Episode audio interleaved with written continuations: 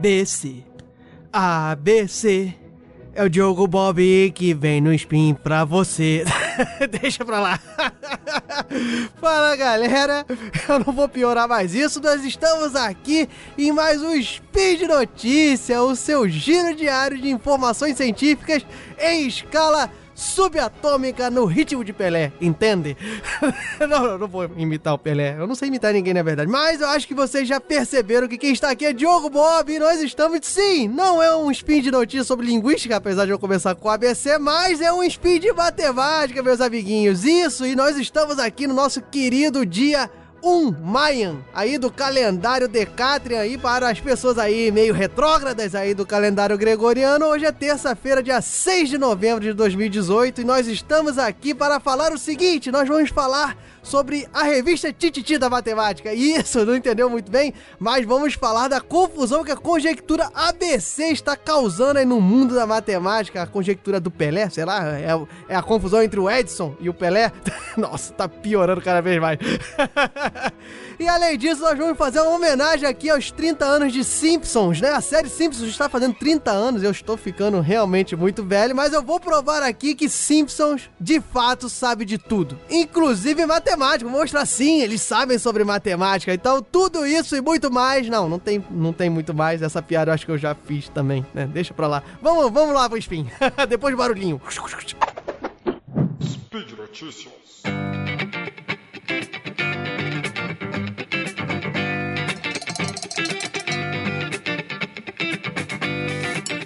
Pessoal, aí, ó, começando aqui o spin de notícias com uma notícia, desculpe a redundância, mas de veras inusitada aqui no mundo da matemática, que é o seguinte: nós temos que um dos problemas, eu já enunciei aí a conjectura ABC, esse problema é um dos problemas mais famosos da matemática e ele está numa situação tanto quanto esdrúxulas no nosso mundo. E eu digo isso por quê? Porque a solução dessa conjectura existe, ou seja, ele já deveria ser um teorema, porém a solução é tão grande e tão estranha assim ao mundo da matemática que ninguém sabe dizer se está certo ou não.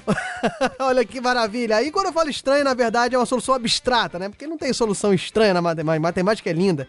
E isso também não é uma coisa incomum na matemática. A gente tem várias soluções de problemas, às vezes até com enunciados até mais simples e que demandam um raciocínio bem complexo. Por exemplo, a conjectura de Poincaré, que foi aí demonstrada por Pereman. E também temos aí o Teorema de Fermat, famosíssimo, que é um dos sidecasts aí de matemática também bem famoso. O Teorema de Fermat é um, tem um enunciado aí que cabe no canto da página do livro do nosso querido Fermat e a solução demandou anos, como tem aí no episódio do SciCast. O Teorema das Quatro Cores, que a gente também já comentou recentemente. Dentro desses todos, a conjectura ABC é a que tá aí causando maior estranheza. Ela conseguiu superar todos esses problemas, porque todos eles já a demonstração, por mais complicada que seja, já tá meio que pacificado no mundo da matemática. Mas o que, que quer dizer afinal essa conjectura ABC? Eu prometo que eu não vou fazer novamente a piada que é a conjectura do Pelé, uma demonstração que o Edson é o Pelé. Tá, eu fiz de novo, né? Mas enfim, a conjectura ABC ela usa já o que é mais comum no mundo da matemática, né? Que é chamar aos números de A, B e C. Números inteiros, principalmente.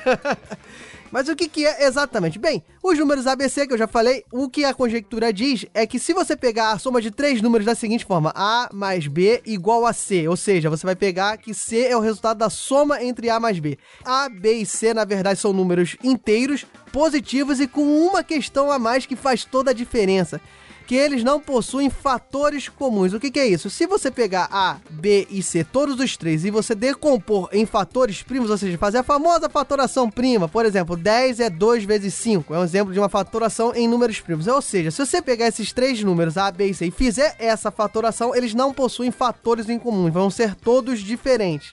O exemplo que eu posso te dar é 8 mais 25, que é igual a 33. Essa soma estaria dentro da conjectura ABC, ou seja, 8, porque 8 é 2 vezes 2 vezes 2, ou seja, 2 ao cubo, 25, que é 5 ao quadrado, e 33, que é o resultado da soma, é 11 vezes 3. Ou seja, se você perceber direitinho, não tem nenhum fator comum entre esses três números, né? E um outro exemplo, ó, 9 mais 12 igual a 21. 9 mais 12 igual a 21, se você perceber, todos são múltiplos de 3, ou seja, eles têm o fator 3 em comum, ou seja, ele não está na conjectura ABC. Bem, o que, que diz a conjectura ABC? Ela diz que se você pegar todos os fatores primos que existem nesses números, o A, B e C, se você pegar todos eles, os fatores, e fizer a multiplicação deles, esse resultado é muito maior que o C, lá, que é o resultado da soma, lá, A mais B igual a C. Nesse exemplo que eu falei, para você entender melhor, 8 mais 25 igual a 33 os fatores primos que tem ali no 8, apesar dele ser 2 ao cubo, ou seja, ter três fatores, mas é repetido, ou seja, você pega uma vez só. O 2. O 25, apesar de ter dois 5 ali multiplicados, só tem um fator primo ali existente dele. Então você vai pegar o 5. E o 33 tem dois fatores ali, que é o 3 e o 11. Se você fizer esse produto, ou seja, 2 vezes 5 vezes 3 vezes 11, isso vai ser muito maior que o C, que é o resultado da soma. Se você fizer a conta direitinho, ó, 2 vezes 5 vezes 3 vezes 11 dá 330. E o C, na verdade, é 33, ou seja, deu 10 vezes mais. E conforme os números vão subindo, essa diferença ainda pode ficar bem maior. Na verdade, fica muito, pode ficar muito maior. O mais correto não é nem dizer que é sempre bem maior, mas assim, a quantidade de vezes que você vai conseguir achar o A, B e C, que essa diferença que a soma C e a, esse produto dos fatores não seja grande, essa quantidade de números que você vai conseguir arrumar é pequena, assim, na infinidade dos números tem uma quantidade finita ali, poucos números que a diferença entre o C, que é a soma e o produto dos fatores lá, como eu já expliquei, não é tão grande assim. Bem, agora a gente tá falando de conjectura, a gente já falou em um sidecast aqui no Portal Deviante, a conjectura é quando o cara acredita muito que isso dá certo, que faz sentido, mas não conseguiu provar. E é bem por aí. Essa conjectura ela foi mencionada pela primeira vez em 1985, o ano que eu nasci, olha só, entregando a idade, pelo francês José Terlet. Desculpe aí o francês, que eu não sou nada bom com línguas estrangeiras, e ele foi o primeiro a mencionar num caso específico e foi generalizado pelo britânico Mason. E alguns anos depois dessa generalização, essa formalização dessa conjectura, o norte-americano Elks, ele percebeu que caso fosse provado, demonstrado que isso realmente está correto, esse pensamento, essa conjectura, esse chute, vamos dizer assim, entre aspas, eu acho bem grande, se ele estivesse correto, isso avançaria demais a teoria das equações com números inteiros, que é estudada desde Diofanto, as famosas equações diofantinas. Inclusive, o alemão Faltix disse que essa conjectura é tão importante, ela tem um poder tão grandioso, Faltix que já ganhou medalha Fields, tá? Ganhou medalha Fields em 86, que é a maior honraria da matemática, então ele mencionou que essa conjectura é tão forte que caso ela seja demonstrada e demonstrada como verdadeira, ele disse que nós não saberíamos apenas quantas soluções essas equações com números inteiros possuiriam, mas também com, conseguiríamos listá-las, né? Porque fazendo essa relação entre A mais B igual a C, você é, é um método matemático até conhecido de você decompor os números, tentar fazer relações para você limitar ali, você cria limite, você diz, ó, oh, não tem como o resultado passar de tal valores. Então, é esse pensamento de você ir restringindo até que número é possível se atingir com determinada equação é comum na matemática. Você vai restringindo. Pois bem, o grande problema, olha só, essa conjectura foi ali, ó, começou ali em 1985 e ninguém conseguia avançar muito porque não tinha essa ideia de como você conseguiria demonstrar essa relação entre esses números. Não tinha a menor noção de por onde começar.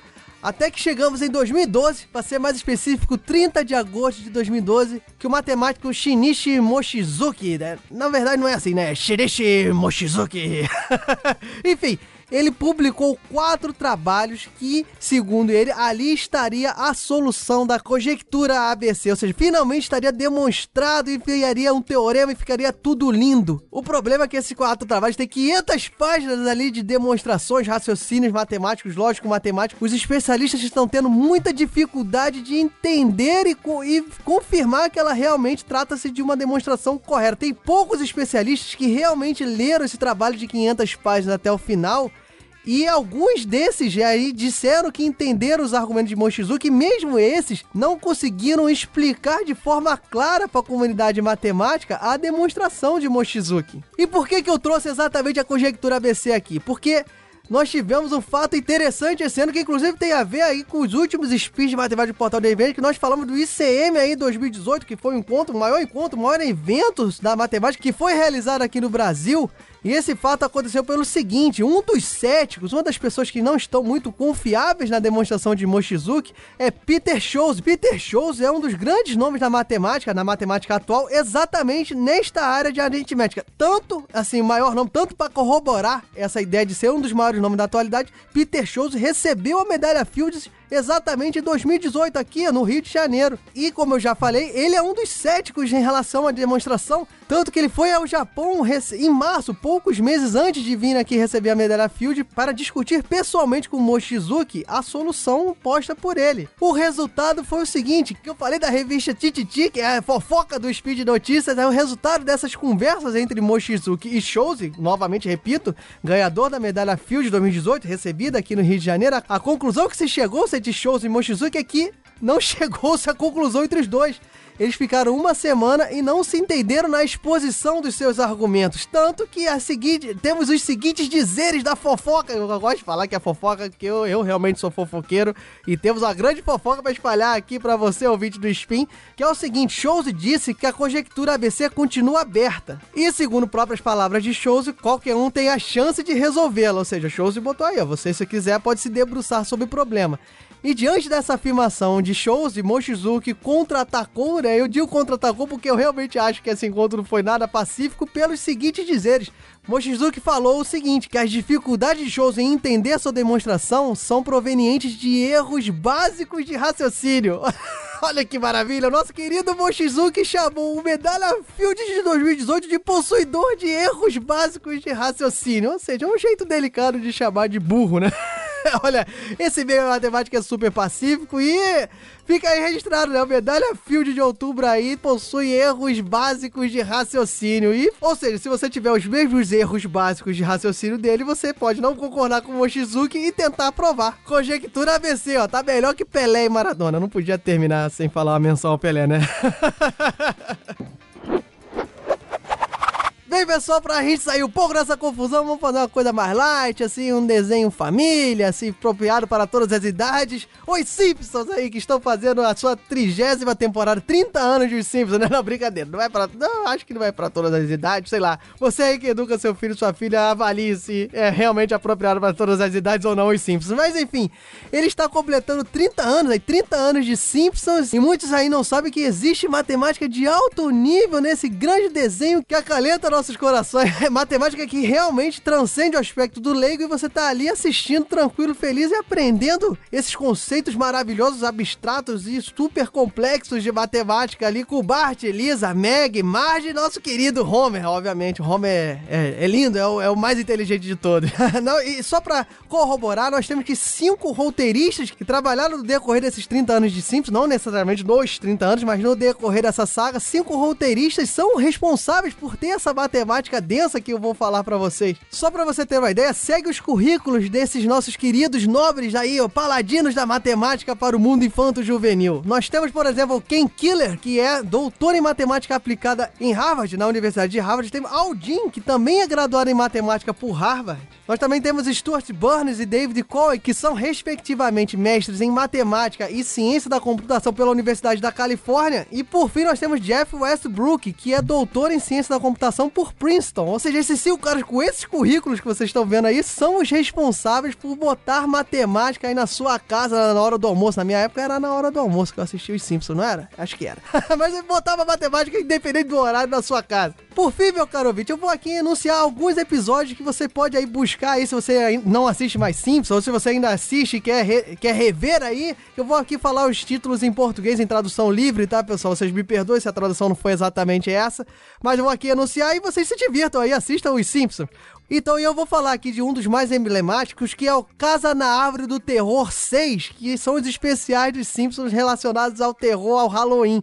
E esse Casa na Árvore do Terror 6 nós temos 5 minutos com matemática de alto nível, assim, exposto na sala da família brasileira, eh, americana, mundial, né? Nós sabemos que Simpsons é um fenômeno mundial. E esse é o sexto programa ali da sétima temporada dos Simpsons. E nele o Homer, ele é abduzido, ele é puxado para o mundo tridimensional. Foi um grande marco porque justamente os produtores estavam querendo mostrar os avanços da computação gráfica, da animação 3D, né? Os Simpsons, esse quando o Homer é abduzido para o mundo 3D, para o universo 3D, ele passa a ser feito por animação 3D e chega a ser colocado no mundo real, é, é feito ele como no mundo real com os atores humanos em live action. E ali nesses cinco minutos foram colocados vários conceitos de matemática e física. Falou-se de buraco negro, falou-se do eixo XYZ, da expansão do 2D para o 3D, você dando o exemplo do quadrado para tornar em cubo, menções a sequências numéricas e até uma brincadeira, se você for mais atento, até uma brincadeira com o famoso Teorema de Fermat, que eu citei aqui nesse episódio como uma das demonstrações mais difíceis que nós temos aí no mundo da matemática recente.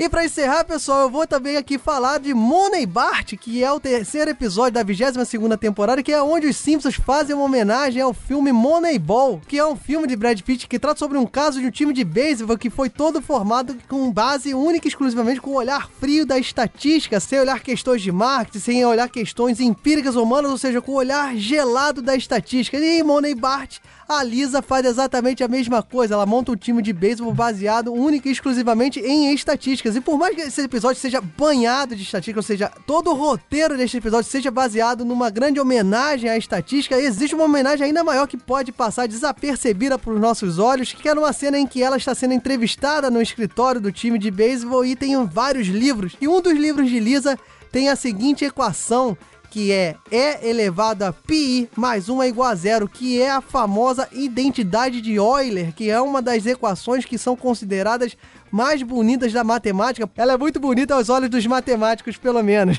Eu poderia citar outros episódios. Tem menções a 10 elevado a 100, por exemplo, que é o Google, né? Que é o número que deu origem à empresa Google, né? Tem, ex, existe esse easter egg aí e muitos outros. Mas eu vou fechar aqui com o um relato do David Cohen, que é um dos roteiristas que eu citei aí no início. E ele diz por que, que foi tão gratificante ele abandonar o meio acadêmico para, no lugar disso, colocar matemática em programas de TV. E o relato dele é justamente o seguinte, ó, abre aspas aspas aí que são dizeres do próprio David Cohen. Eu realmente teria preferido viver minha vida inteira como pesquisador, mas acho que os Simpsons tornam a matemática e a ciência divertidas e talvez isso possa influenciar uma geração de pessoas. Ou seja, David Cohen é um deviante, daqui a pouco vai estar aí no SciCast porque o princípio dele é fazer a matemática, a ciência divertida e acessível, que é o que a gente tenta fazer aqui também no Portal Deviante com muito esforço. E é isso aí, pessoal. Com isso eu termino aqui o Spin.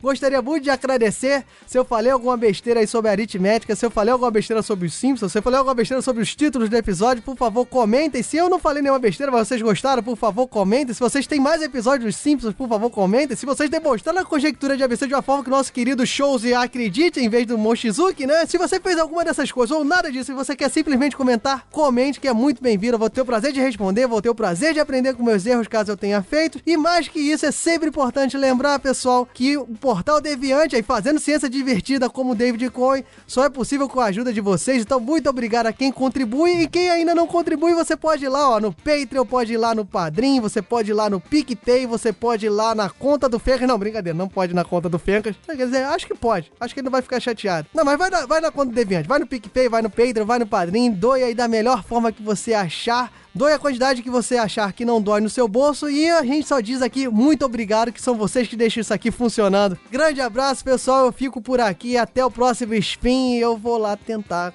Como é que é? ABC A mais B igual C. Vou ligar pro shows. Valeu, pessoal. Grande abraço.